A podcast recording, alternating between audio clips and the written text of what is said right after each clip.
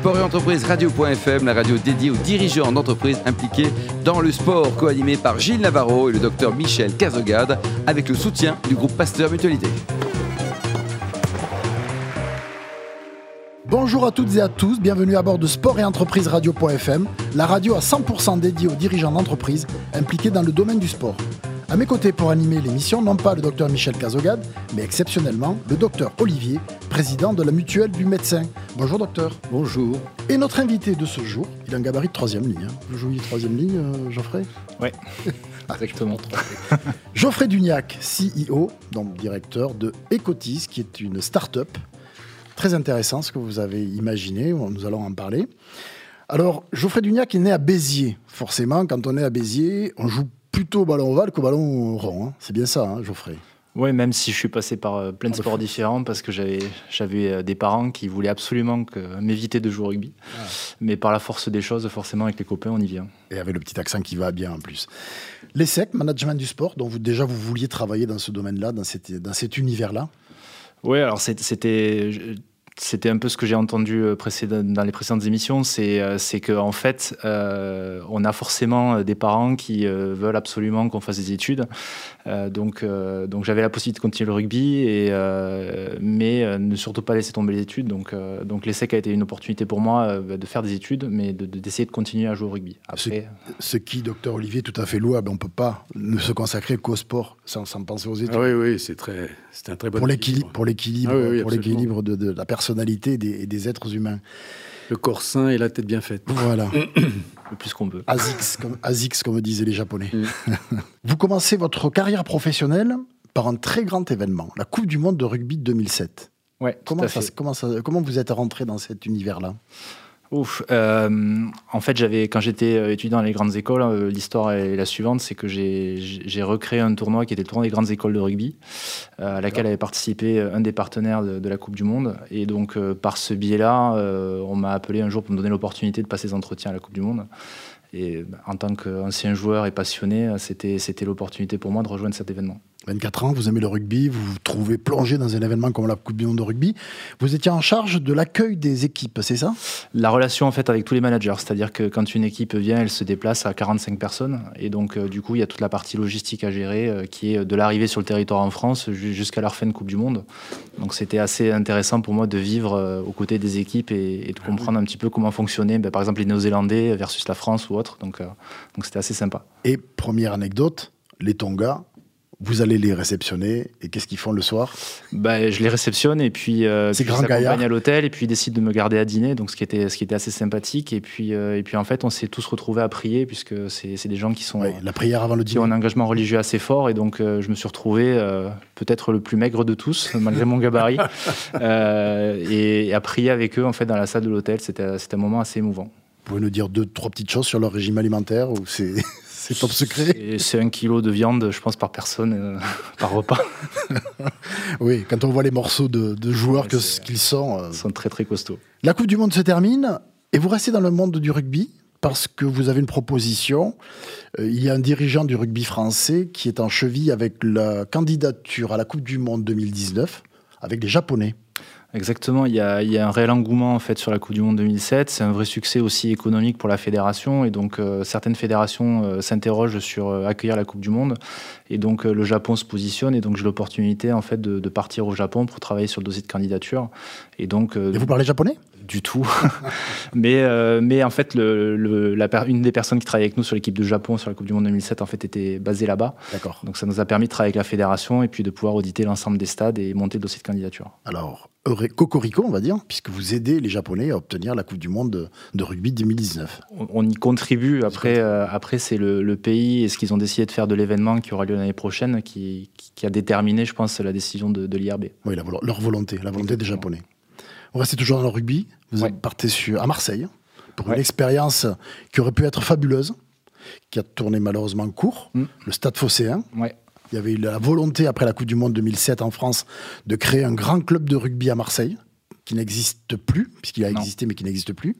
Et donc c'était par le stade phocéen qu'on imaginait le rugby reprendre pied dans la cité phocéenne. Ouais, parce que en fait, le, le- la Provence, c'est un des, le- je crois que c'est le quatrième territoire en fait de rugby euh, en France en termes de licenciés. Donc il y a un vrai potentiel en fait en Provence. Euh, le rugby à Marseille, en fait, en, en 2007, en fait, avait vraiment marqué les esprits. Les Marseillais avaient vraiment adhéré, Adhéré, à cet ouais. événement-là. Euh, et puis euh, lié à ça, euh, il y a le projet de, de Jonah Lomu en fait de revenir dans le rugby euh, malgré ses problèmes de santé. Et, et donc on me demande de venir en fait pour accompagner, on va dire, toute la démarche commerciale et, et accompagner Jonah dans son retour dans le rugby. On va faire un petit aparté, on profite de la présence du docteur Olivier. Oui. Euh, Est-ce que Jonah Loumou était dialysé? Et il a continué à jouer au rugby Est-ce que c'était une bonne chose de, de- de lui faire poursuivre sa carrière de rugbyman alors qu'il avait eu un- on avait une grève de rein il, avait- Il était, il était greffé alors. il était Ouais. greffé et dialysé. Ils ont voulu essayer de le... Parce que c'était un personnage, ça fait partie des grands personnages du Non mais rugby. après la greffe, il n'était plus dialysé. Non, Après la greffe, il n'était plus dialysé. Mais ils ont voulu quand même le remettre sur le terrain. Donc le, le risque pour le rein greffé, Oui. un mauvais coup Ouais. sur le rein greffé ou sur un rein normal. Mais Ça- là, c'est un rein greffé, donc c'est un rein particulièrement euh, précieux. Sachant qu'il avait été positionné à un endroit justement qui lui permettait de reprendre le rugby. Donc il n'était pas positionné à un endroit naturel.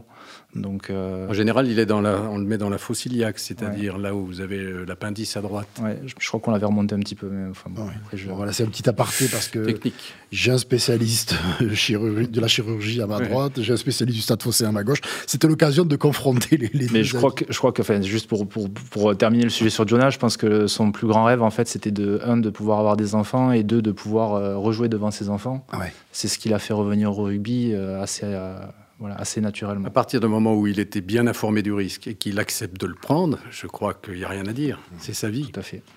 Alors malheureusement, l'expérience du stade phocéen, elle, euh, elle démarre plutôt bien, mais il se passe des choses au sein du, club qui font que les dirigeants qui voulaient créer ce club euh, sont démis, partent, sont mis à la porte, et vous vous retrouvez avec presque une coquille vide. Mais il faut la faire vivre encore parce qu'il y a des, vous avez des engagements à tenir. Oui, il y a- une coquille vide, mais euh, il y a quand même certains actionnaires qui ont toujours le souhait de, vouloir faire réussir une grande équipe à Marseille. Euh, et, donc, on prend l'engagement avec ces actionnaires-là de- d'essayer de, remettre le club à flot. Euh, malheureusement, je pense que quand on reprend la coquille vide, on s'attend pas en fait à ce que les difficultés soient aussi lourdes.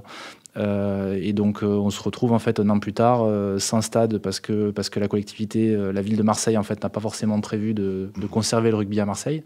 Et puis, une quarantaine de joueurs qui, se sont engagés avec nous et qu'il faut essayer de, livrer, de, de libérer dans un temps imparti pour qu'ils puissent se retrouver un club en début de saison. Donc, on vous demande de faire un dépôt de bilan. On nous demande de faire un dépôt de bilan sur lequel on en prend la responsabilité sans pour autant, sans pour autant avoir. vous avez 28 ans. hein, voilà, moi j'ai 28 ans à l'époque.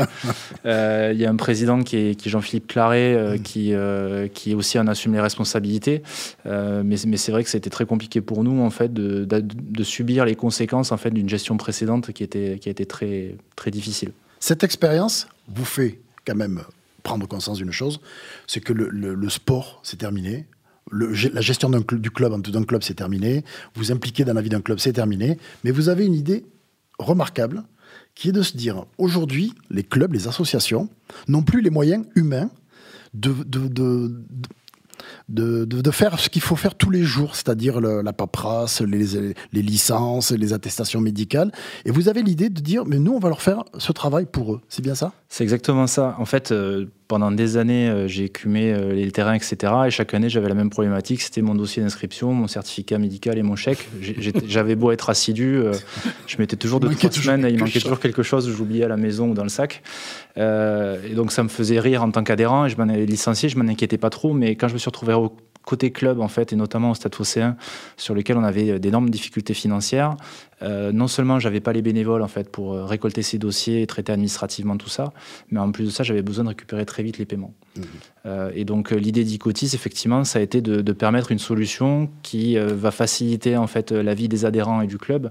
C'est euh, pouvoir s'inscrire en ligne dans son club quand on le souhaite et pouvoir payer en ligne en une ou plusieurs fois, comme on peut le faire par chèque précédemment, et, et de tout faire donc en ligne. Alors, vous créez une start-up qui s'appelle Ecotis, c'est E-C-O-T-I-Z, hein, Oui. c'est un site internet, sur lequel donc tout le monde, mais, mais pas, que le, pas les clubs sortis, pas uniquement les clubs sortis, les associations peuvent faire euh, leur formulaire d'engagement, leur, euh, leur, leur, paiement de cotisation, tout ce que vous avez évoqué. Euh, Exactement. En, en, fait, ce qu'il faut savoir, c'est qu'une personne sur quatre hein, dans le milieu associatif sportif fait partie d'une autre association. Vous pouvez être parent et inscrire votre enfant dans un club de foot ou de rugby, mais vous être membre du Rotary ou d'un syndicat ou d'une association culturelle. Et donc très vite, en fait, à la fois on est rentré très fortement dans le milieu sportif parce que c'était vraiment, on avait vraiment développé une expertise, mais aussi sur le milieu non sportif. Et euh, aujourd'hui, ils cotisent. En fait, on est rentré par le biais des cotisations parce que c'était quelque chose qui est, qui est, assez crucial pour une association sportive quand elle démarre. Mais aujourd'hui, dès lors qu'une association en fait a besoin d'encaisser de l'argent et de besoin de recueillir des inscriptions, on est capable de passer par e-cotise, de paramétrer et, et en moins de, de, de, 30 minutes quasiment, on est capable d'être en ligne et d'être euh, d'être proposé aux adhérents. Alors, vous ne donnez pas de chiffres parce que vous êtes adossé à un, à un groupe bancaire qui ne publie pas de chiffres. Hein. Mmh. C'est Natixis, on est bien d'accord. C'est Natixis Payment. Qui produit des chiffres consolidés. Voilà, qui voilà. des chiffres consolidés. Donc c'est trop compliqué pour le commun des mortels. Donc. Mais euh, votre progression est de plus de 200% par an. Ouais, exactement. En fait, euh... c'est remarquable. Ça. Économiquement parlant, c'est remarquable. Oui, c'est remarquable, mais c'est aussi euh, grâce au travail que, que, que les équipes euh, effectuent. Mais, mais c'est vrai que le paiement en ligne, en fait, il y a quelques années en arrière, on, on, regardait ça de loin quand on était le milieu associatif. Maintenant, plus ça va, plus les dirigeants sont de plus en plus jeunes et plus habitués au paiement en ligne. Donc chaque année, en fait, on a beaucoup, beaucoup d'associations qui, qui, décident de, de passer en ligne. Alors Ecotis, on va donner quelques chiffres. 27 collaborateurs, 5000 associations clientes, 41 sports différents, 95% de vos clients sont dans le sport, c'est-à-dire ouais. qu'il y en a 5% qui n'y sont pas, et vous avez 500 000 transactions par an. Mmh. Exactement. Et vous êtes en, en, progression constante. On est en progression constante, ouais. Prochain axe de développement, les fédérations. Alors, on, on travaille déjà avec quelques fédérations. Euh, en fait, l'idée a été la suivante, c'est qu'une fois qu'on a apporté ce service au club, on s'est rendu compte qu'ils avaient aussi des actions administratives et informatiques à faire auprès des fédérations. Et donc, on, on trouvait complètement ridicule de leur demander de recopier ce qu'ils avaient collecté comme information sur Icotis. Donc, on s'est rapproché des fédérations pour proposer de mettre en place des passerelles informatiques qui facilitent encore plus la vie du dirigeant. Et ça nous a valu deux choses, en fait, ce, ce système-là, qui est adhéré aujourd'hui par une dizaine de fédérations, d'être à la fois labellisé par le ministère des Sports, mais aussi par le Comité national olympique. C'est une OSF. Ouais. Parce que ça amène en fait euh, une action de digitalisation du sport, ça simplifie la vie des dirigeants. Euh, et, et les bénévoles peuvent se consacrer à d'autres tâches que celle-là. Ben, le rôle d'un bénévole aujourd'hui, c'est de, de, contribuer au développement de la pratique sportive, d'être au bord du terrain, d'accueillir votre enfant. Pas de remplir des dossiers. Ben, de ne pas faire de tâches administratives qui aujourd'hui ne servent à pas grand-chose. Alors vous aimez la cuisine, hein, une bonne coupe de bœuf ne vous fait pas peur. Vous nous amènerez manger où si euh, on vous demande de nous amener dans un restaurant? Alors il y a un restaurant dans le, dans le 9e arrondissement. Avec euh... le docteur Olivier, nous irions où? Chez Friends and Family. Donc, Friends and Family. Ouais, c'est, c'est, c'est un concept de restaurant que, que des copains ont monté. C'est un petit clin d'œil parce que voilà. sont des copains à lui qui ont monté le restaurant. Exactement. On est 50 copains sympa. à avoir investi dans ce restaurant-là. et, et l'idée, c'est qu'on puisse euh, voilà, faire de, de la cuisine euh, d'assez bon rapport qualité-prix entre copains et de pouvoir en profiter. Merci Geoffrey Duniac, CEO de Ecotis, la start-up Ecotis, E-C-O-T-I-Z. Merci au docteur Olivier et je vous dis à la semaine prochaine. Merci.